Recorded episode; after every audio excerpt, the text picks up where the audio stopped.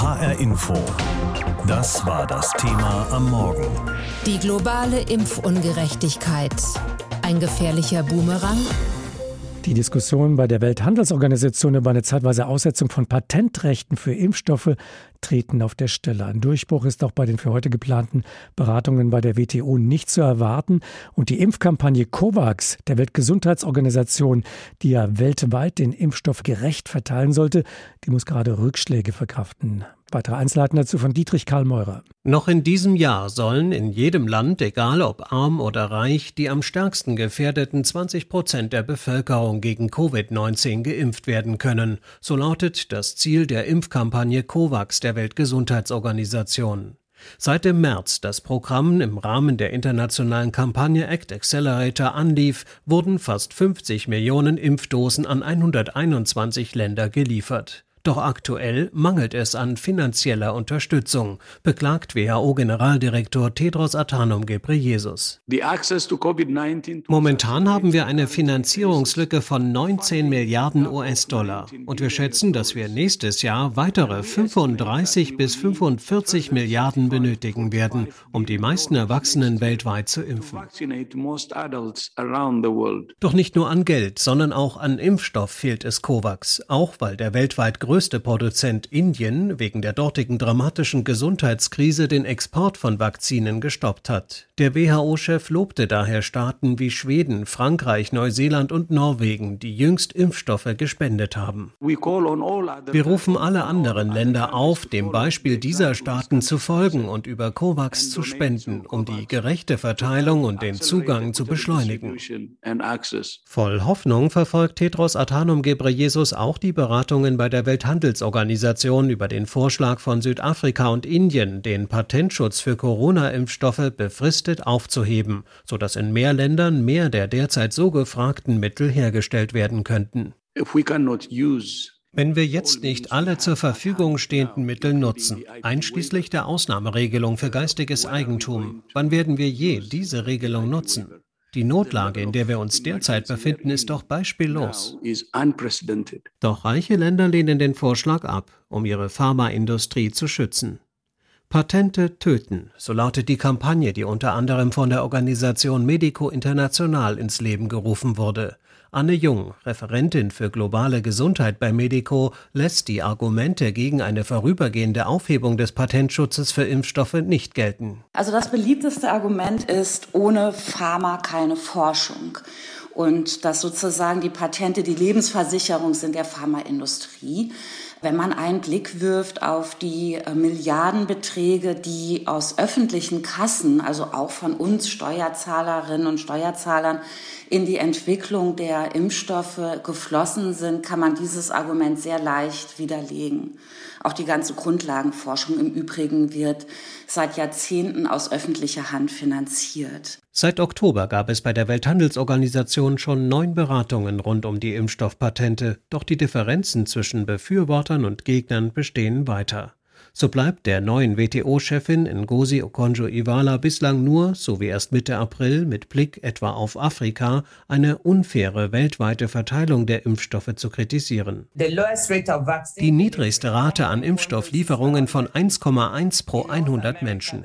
In Nordamerika liegt die Zahl bei über 40. Das ist moralisch unverantwortlich. Ein Durchbruch ist für die heutige Sitzung des Allgemeinen Rats der WTO nicht zu erwarten. Auf dem Tisch liegt lediglich der Vorschlag, das Thema einer befristeten Aufhebung des Patentschutzes für Covid-19-Impfstoffe weiter zu diskutieren. Beim Thema Corona-Impfung ist uns ja fast jeder kleine Schritt in Deutschland eine Meldung wert, was in letzter Zeit aber etwas aus dem Blick zu geraten scheint. Das ist die Lage weltweit, mal abgesehen von ganz dramatischen Entwicklungen wie jetzt gerade in Indien. Doch die Pandemie lässt sich nur mit einer weltweiten Anstrengung besiegen. Und was nützt eine mögliche Herdenimmunität in Europa, wenn in vielen anderen Ländern kaum jemand überhaupt vollständig geimpft ist und sich das Virus dort immer weiter ausbreiten kann? Darüber habe ich mit Mareike Hase gesprochen. Sie ist Referentin für internationale Gesundheitspolitik bei Brot für die Welt. Wie beurteilen Sie die weltweite Verteilung von Corona-Impfstoffen? Ungerecht, unfair, unmoralisch oder schlicht zwangsläufig und irgendwie auch erwartbar? Ja, also was wir im Moment beobachten, ist, dass es eine extreme Schieflage gibt äh, bezüglich des Zugangs zu Impfstoffen. Wir erleben, dass die Impfstoffe, die bisher verimpft wurden, zu über 80 Prozent in Ländern mit mittlerem und hohem Einkommen verimpft wurden und nur etwa 0,3 Prozent überhaupt in Länder mit niedrigem Einkommen gingen. Das heißt, also wir haben jetzt die Situation, dass in wohlhabenden Ländern so ungefähr eine von vier Personen geimpft ist, während in in ärmeren Ländern ungefähr eine von 500 äh, Personen äh, geimpft wurde. Und ähm, die Prognosen sind, dass ärmere Länder oder die ärmsten Länder vor allem gerade noch bis 2023 oder 2024 auf einen umfassenden Schutz durch Covid, also Impfstoffe gegen Covid-19 warten müssen. Und das ist aus unserer Sicht moralisch ein absoluter Skandal. Wir haben eine moralische Verantwortung natürlich allen Menschen auch gegenüber. Aber auf der anderen Seite sehen wir auch, dass es epidemiologisch sehr schwierig ist. Selbstzerstörerisch hat die Weltgesundheitsorganisation letzte Woche gerade noch gesagt. Denn was wir ja erleben, ist, dass sich das Virus immer weiter entwickelt. Es gibt immer neue Mutationen. Einige davon sind aggressiver, das heißt, sie sind äh, ansteckender, zum Teil auch tödlicher. Und Epidemiologen sagen voraus, dass wir vielleicht noch ungefähr ein Jahr haben, bis Impfstoffe auch nicht mehr äh, wirksam sein werden und wir neue Impfstoffe entwickeln müssen oder zumindest die alten anpassen müssen. Und diese Mutationen, die entwickeln sich eben vor allem dann und dort, äh, wo wenig geimpft wird. Und ähm, deswegen muss uns einfach klar sein, wenn es uns nicht gelingt, die Pandemie wirklich weltweit entsprechend einzudämmen, dann werden wir auch in Deutschland tatsächlich in die Situation kommen können, dass sich auch in Deutschland die Pandemie am Ende verlängern wird. Nun haben wir ja eine Initiative mit Namen COVAX, die sollte sicherstellen, dass der Impfstoff sehr früh weltweit verfügbar ist. Darf man, muss man zum heutigen Zeitpunkt COVAX schon als äh, Misserfolg bezeichnen, als möglicherweise gescheitert? Soweit würde ich nicht gehen, denn ich glaube, es ist jetzt noch die Gelegenheit umzulenken und COVAX tatsächlich erfolgreich zu machen. Die Idee von COVAX war ja, dass grundsätzlich alle Länder über COVAX bis Ende diesen Jahres 20 ähm, Prozent ihrer Bevölkerungen hätten impfen können. Äh, tatsächlich ist es jetzt so, dass wir, wie ich es schon gerade beschrieben habe, in, in wohlhabenden Ländern die Situation haben, dass wir wahrscheinlich bis zum Sommer oder spätestens bis Ende des Jahres dort Herdenimmunität erreicht haben. Äh, COVAX hat weiterhin das Ziel, bis Ende des Jahres 20 Prozent der Bevölkerungen zu erreichen, gerade in ärmeren Ländern. Aber äh, wir sehen im Moment, dass dieses Ziel nicht erreicht werden kann da COVAX einfach überhaupt nicht über genug Impfdosen verfügt, die verimpft werden könnten. Wir sehen, dass COVAX bis heute eigentlich 100 Millionen Impfdosen verimpft haben sollte in ärmeren Ländern. Aktuell sind es ähm, ungefähr etwas mehr als 40 Millionen, also sind jetzt schon extrem im Rückschritt äh, zu ihrem oder sozusagen können ihr Ziel nicht erreichen. Und wir müssen einfach davon ausgehen, dass COVAX tatsächlich weder ähm, die Zwischenziele jetzt bis zum Sommer noch bis zum Ende des Jahres erreichen kann. Und das ja, obwohl dieses Ziel, 20 Prozent der Bevölkerung zu erreichen, ja schon kein äh, besonders äh, motiviertes Ziel ist, wenn wir eben gleichzeitig sehen, dass wir in, in Deutschland oder in wohlhabenden Ländern bis dahin wahrscheinlich Herdenimmunität erreicht haben werden. Was könnte man tun, um COVAX doch noch zu einem Erfolg zu machen? Liegt es am Geld oder liegt es nicht am Ende auch an der Verfügbarkeit schlicht und ergreifend der Impfstoffe und auch der Transportkapazitäten? Ja, das eine Problem ist, dass COVAX extrem unterfinanziert ist. Ähm, also tatsächlich ist es unbedingt notwendig, COVAX entsprechend zu finanzieren, hier mehr Geld zu investieren, sodass COVAX auch mehr Impfdosen dann kaufen kann. Das andere Problem ist, dass äh, die Impfdosen eben einfach nicht ausreichen. Das liegt insbesondere auch daran, dass wohlhabende Länder den Impfmarkt quasi leer gekauft haben. Also viele Länder haben ja weit über den eigenen Bedarf Impfdosen eingekauft, sodass COVAX gar nicht mehr ausreichend äh, Impfdosen überhaupt kaufen könnte. Ähm, was deswegen unbedingt notwendig ist, ist es äh, ganz schnell, die Produktionskapazitäten weltweit auszuweiten. Wir sehen, dass es wirklich weltweit auch in vielen ärmeren Ländern oder sozusagen Mitteleinkommensländern ähm, weitreichende Produktionskapazitäten gibt, die aber aktuell nicht genutzt werden sondern die Produktion wird ja ausschließlich ähm, durch eine Handvoll Unternehmen im Moment gesteuert, die zwar zum Teil freiwillige Kooperationen auch eingehen, um die Produktion auszuweiten. Aber zum einen reicht das nicht aus. Es reicht nicht aus, um die Weltbevölkerung tatsächlich zu versorgen. Und zum anderen ist es im Moment so, dass diese Mehrproduktion, die stattfindet, ausschließlich in Europa oder in den USA in wohlhabenden Ländern bleibt und nichts davon an COVAX geht. Und sagt etwa auch Bundesgesundheitsminister Spahn, es sei eigentlich auch nicht eine Frage der Patente, denn es gebe weltweit die Suche der großen Pharmaunternehmen nach Partnern, um zu produzieren. Es gebe eben andere Engpässe. Was sagen Sie zu der Frage der Patentrechte, die ja viele für eine Schlüsselfrage halten? Ja, wir sehen das genauso. Wir haben in der Vergangenheit auch erlebt, auch bei anderen Arzneimitteln, dass Patente oftmals ein Hindernis waren für den Zugang und dass durch Patente tatsächlich die Verfügbarkeit von Arzneimitteln künstlich knapp gehalten wird, weil eben nur einzelne Unternehmen dann ein Produkt herstellen können obwohl es viele Unternehmen weltweit gäbe, die dazu in der Lage wären. Und so ist es jetzt auch bei dem Impfstoff. Wir sehen tatsächlich, dass es eben eine ganze Zahl an Unternehmen gibt, die produzieren könnten. Das wurde auch gerade noch mal von der Direktorin der Welthandelsorganisation bestätigt, dass es gerade auch in Entwicklungsländern Produktionskapazitäten gäbe. Aber es ist eben so, dass die Patenteigentümer, also die Unternehmen, die eben die, die Impfstoffe jetzt auf den Markt gebracht haben, denen die Patente gehören, sich nicht bereit dazu erklären, diese Patente kurzfristig sozusagen auszusetzen. Es gibt im Moment diesen Vorschlag bei der Welthandelsorganisation, den haben Indien und Südafrika eingebracht, tatsächlich für die Dauer der Pandemie, also nicht für immer, sondern wirklich für diese Notlage, in der wir ja im Moment sind, die Patente auszusetzen, sodass alle Unternehmen, die die Kapazitäten haben, weltweit diese Kapazitäten nutzen können und dadurch tatsächlich schnell eben eine größere Menge an Impfstoffen produziert werden könnten. HR Info. Das war das Thema am Morgen. Die globale Impfungerechtigkeit. Ein gefährlicher Boomerang? Bis Anfang Juli könnte jede impfwillige Person ab 18 in Deutschland ihre erste Spritze mit dem Anti-Corona-Impfstoff erhalten haben, so denn alle Lieferzusagen eingehalten werden und nichts Unvorhergesehenes passiert. Bis zum Herbst müssten dann alle impfwilligen Erwachsenen in Deutschland durchgeimpft sein, doch einige Wissenschaftler warnen, auf das weltweite Infektionsgeschehen haben ein paar Millionen geimpfte Deutsche oder andere Europäer wenig Einfluss. Eine Pandemie muss eben global bekämpft werden. Daher hatte ja die Weltgesundheitsorganisation WHO bereits zum Beginn des vergangenen Sommers die weltweite COVAX-Initiative ins Leben gerufen. Sie soll ärmeren Ländern weltweit den Zugang zu Impfstoffen möglich machen.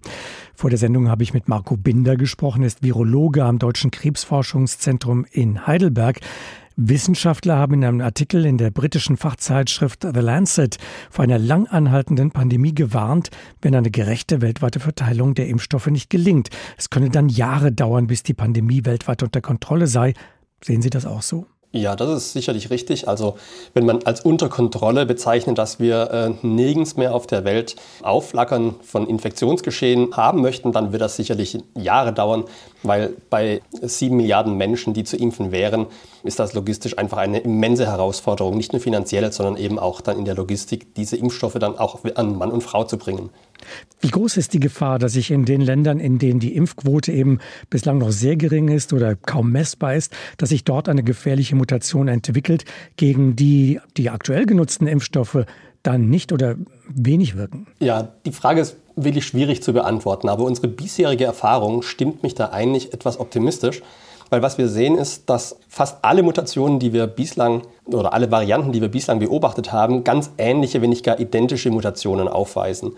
Und gegen diese Varianten, das sind ja im Prinzip die gefürchtetsten aktuell, die aus Südafrika und aus Brasilien, die zeigen tatsächlich diese sogenannte Immunflucht oder Immune Escape dass sie also mit unserem Immunsystem besser zurechtkommen und nicht so gut durch die Impfung äh, zu kontrollieren sind. Aber selbst bei diesen beiden Varianten sind wir sehr optimistisch und die Daten geben das auch her, dass schwere Verläufe und gar Todesfälle durch Impfung immer noch sehr gut verhindert werden können. Von daher bin ich optimistisch, dass das sich auch in Zukunft nicht schlagartig ändert und wir mit einer Variante konfrontiert werden, die sich wieder explosionsartig und mit genau der gleichen Intensität ausbreitet, wie wir das jetzt im letzten Jahr gesehen haben. Nach den Erfahrungen, die wir jetzt gemacht haben in den vergangenen 12, 14, 15 Monaten, wenn sich doch einmal eine, eine super Variante entwickeln sollte, könnte man die Ausbreitung kontrollieren nach den Erfahrungen, die man gemacht hat? Ja, also da kommen natürlich viele Faktoren ins Spiel, von denen das abhängt. Wir dürfen einerseits jetzt das Testen und auch das Sequenzieren von Corona-positiven Proben nicht einstellen, bloß wenn wir dann durchgeimpft sind, weil wir müssen natürlich genau aus diesem Grund einen Überblick über die zirkulierenden Varianten weltweit behalten. Ähnlich geht man ja auch bei der Influenza vor, die jedes Jahr in einer leicht neuen Variante um den Globus zieht. Und das ist nur möglich, da so schnell einen Impfstoff, einen angepassten Impfstoff zu entwickeln, weil eben ein weltweites Surveillance-System, ein Netzwerk aufgebaut wurde, bei dem alle neu entstehenden Varianten erkannt werden und die sagen wir mal, vielversprechendste, die dominante Variante dann eben zur Impfstoffherstellung ausgewählt wird. Und im schlimmsten Fall wird eben das auch das Szenario sein, das uns für Corona blüht, dass wir weltweit auf der Hut sein müssen, welche Varianten entstehen und dann entsprechend kurzfristig die Impfstoffe anpassen, um sie saisonal aktualisiert an den Mann zu bringen. Israel hat ja eine ausgesprochen hohe Impfquote, auch die Vereinigten Staaten. Und dort gab es ja auch diese neuen Varianten, die man dort entdeckt hat, die dort aufgetreten sind. Welche Erfahrungen hat man dort gemacht mit einer sehr stark geimpften Bevölkerung und diesen neuen Varianten, wie sich das Ganze dort entwickelt hat? Ja, also beispielsweise eine relativ aktuelle Studie aus Israel zählt zu denen, die mich so optimistisch machen, was das angeht, weil wir sehen in Israel, die eine sehr hohe, wie Sie sagten, sehr hohe Impfquote bereits haben. Die wurden allesamt mit BioNTech, mit diesen mRNA-Impfstoffen geimpft. Und die paar wenigen Impfdurchbrüche, also die paar Fälle, wo sich vollständig, also zweimal geimpfte Personen dann eben doch noch an SARS-CoV-2, also mit Covid angesteckt haben. In diesen Fällen sehen wir eine Häufung der südafrikanischen Variante, von der ich ja schon sagte, dass sie dafür berüchtigt ist, relativ gut den Immunschutz zu umgehen. Also das ist einerseits richtig, aber andererseits sehen wir keine Ausbreitung dieser südafrikanischen Mutante in Israel, in dieser geimpften Bevölkerung, was mich eben optimistisch stimmt, dass es auf jeden Fall keine explosionsartige, exponentielle Ausbreitung von solchen resistenten Varianten in einer durchgeimpften Bevölkerung geben wird. Warum wäre es trotzdem wichtig, eben weltweit eine Impfstrategie zu verfolgen und nicht nur in den Industrieländern und dann zu sagen, naja, also wir können uns jetzt zurücklehnen, weil wir haben es ja geschafft? Ja, also das ist für mich persönlich natürlich als allererstes mal eine ethische, moralische Frage, dass ich natürlich eine Krankheit, deren verheerende Auswirkungen wir jeden Tag in den Nachrichten sehen können, aktuell in Indien, dass wir es als reiche westliche Länder uns nicht leisten können zu akzeptieren, dass dieses Virus in ärmeren Regionen der Welt grassiert und Menschenleben fordert. Das ist für mich steht außer Frage. Aber es ist eben auch, wie schon erwähnt, im Eigeninteresse, dieses Virus möglichst gut unter Kontrolle zu behalten und auch gut zu überwachen, sodass wir eben frühzeitig gewarnt sind, sollte sich eben doch eine ganz neue Variante ausbilden, die es dann eben auch vielleicht wieder in einer geimpften Bevölkerung schafft, sich durchzusetzen. Und um das frühzeitig zu erkennen, ist es eben in unser eigener Interesse, dass wir dieses Virus weltweit im Auge behalten. Zu Beginn von Corona vor rund einem Jahr haben wir immer wieder gehört und gelesen, das Virus macht keinen Unterschied zwischen Menschen, zwischen arm und reich, schwarz und weiß. Vor dem Virus sind wir alle gleich. Das stimmt aber nur bedingt. Denn inzwischen wissen wir, sozial Schwächere und prekär Beschäftigte sind deutlich häufiger betroffen. Und auch global gesehen ist das Virus nicht der große Gleichmacher was sich beim Impfen zeigt. Beispiel Afrika. Dort wurden bislang weniger als zwei Prozent der weltweiten Corona-Impfungen durchgeführt. In Kenia waren es 800.000 Menschen von 50 Millionen Einwohnern insgesamt. Nun ist der Impfstoff aufgebraucht. Über die Situation in der Hauptstadt Nairobi Antje Dikans. Die Innenstadt von Nairobi ist nach wie vor nicht so belebt wie sonst. Kenia hangelt sich von einem Lockdown zum nächsten. Die Zahl der Corona-Infizierten ist gerade wieder etwas runtergegangen. Ob das anhält, ist die Frage. Denn Impfstoff gibt es hier so gut wie gar nicht. Du bekommst ihn nirgendwo, meint dieser Passant, außer wenn du Beziehungen hast. Wir machen uns Sorgen. Selbst bei den Leuten, die ihre erste Impfung erhalten haben, ist jetzt die Frage, ob es für sie eine zweite gibt. Kenia hatte eine Million Dosen über die weltweite COVAX-Initiative bekommen, die ärmeren Ländern den Zugang zu Impfstoff ermöglichen soll. Eine zweite Verteilung war angekündigt. Doch seit Indien nicht mehr liefert, sitzt Kenia quasi auf dem Trockenen. In anderen afrikanischen Ländern sieht es ähnlich aus. Weniger als zwei Prozent der weltweiten Corona-Impfungen wurden nach Angaben der Weltgesundheitsorganisation bisher auf dem Kontinent durchgeführt.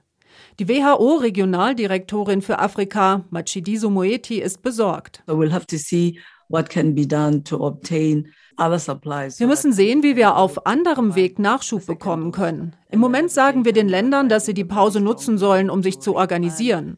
Welcher Impfstoff auch immer ankommt, es sollte sichergestellt sein, dass er optimal genutzt werden kann. An der Organisation haperte es bisher zum Teil. Der Kongo beispielsweise wurde von der COVAX-Initiative dazu verdonnert, Impfdosen zurückzugeben, weil sie sonst abgelaufen wären. Aber das Hauptproblem bleibt, überhaupt bei der globalen Verteilung berücksichtigt zu werden. Der Leiter der Gesundheitsorganisation der Afrikanischen Union, John Kengasong, versucht es über alle Kanäle. Dies ist nicht die Zeit für Diplomatie. Wir verhandeln mit jedem, der eine Impfung hat. Mit BioNTech, mit den Produzenten von Sinopharm und Sinovac in China und mit den Leuten, die Sputnik herstellen. Doch nur beim US-Hersteller Johnson Johnson hatte die Afrikanische Union bisher Erfolg. Das sowieso schon bescheidene Ziel, bis Ende des Jahres 20 Prozent der Bevölkerung auf dem Kontinent zu impfen, kommt ins Wanken. Afrika bleibt nur, sich selbst zu helfen, meinten Senga Ngoy von der Weltgesundheitsorganisation. Die Zukunft hängt davon ab, wie wir uns verhalten. Wir müssen weiter auf Social Distancing setzen. Die Infektionskurven in unseren Ländern werden weiter rauf und runter gehen. Womit allerdings die Gefahr steigt, dass sich neue Virusvarianten auf dem Kontinent herausbilden die dann auch Länder mit durchgeimpfter Bevölkerung irgendwann vor neue Herausforderungen stellen könnten. HR Info. Das Thema. Wer es hört, hat mehr zu sagen.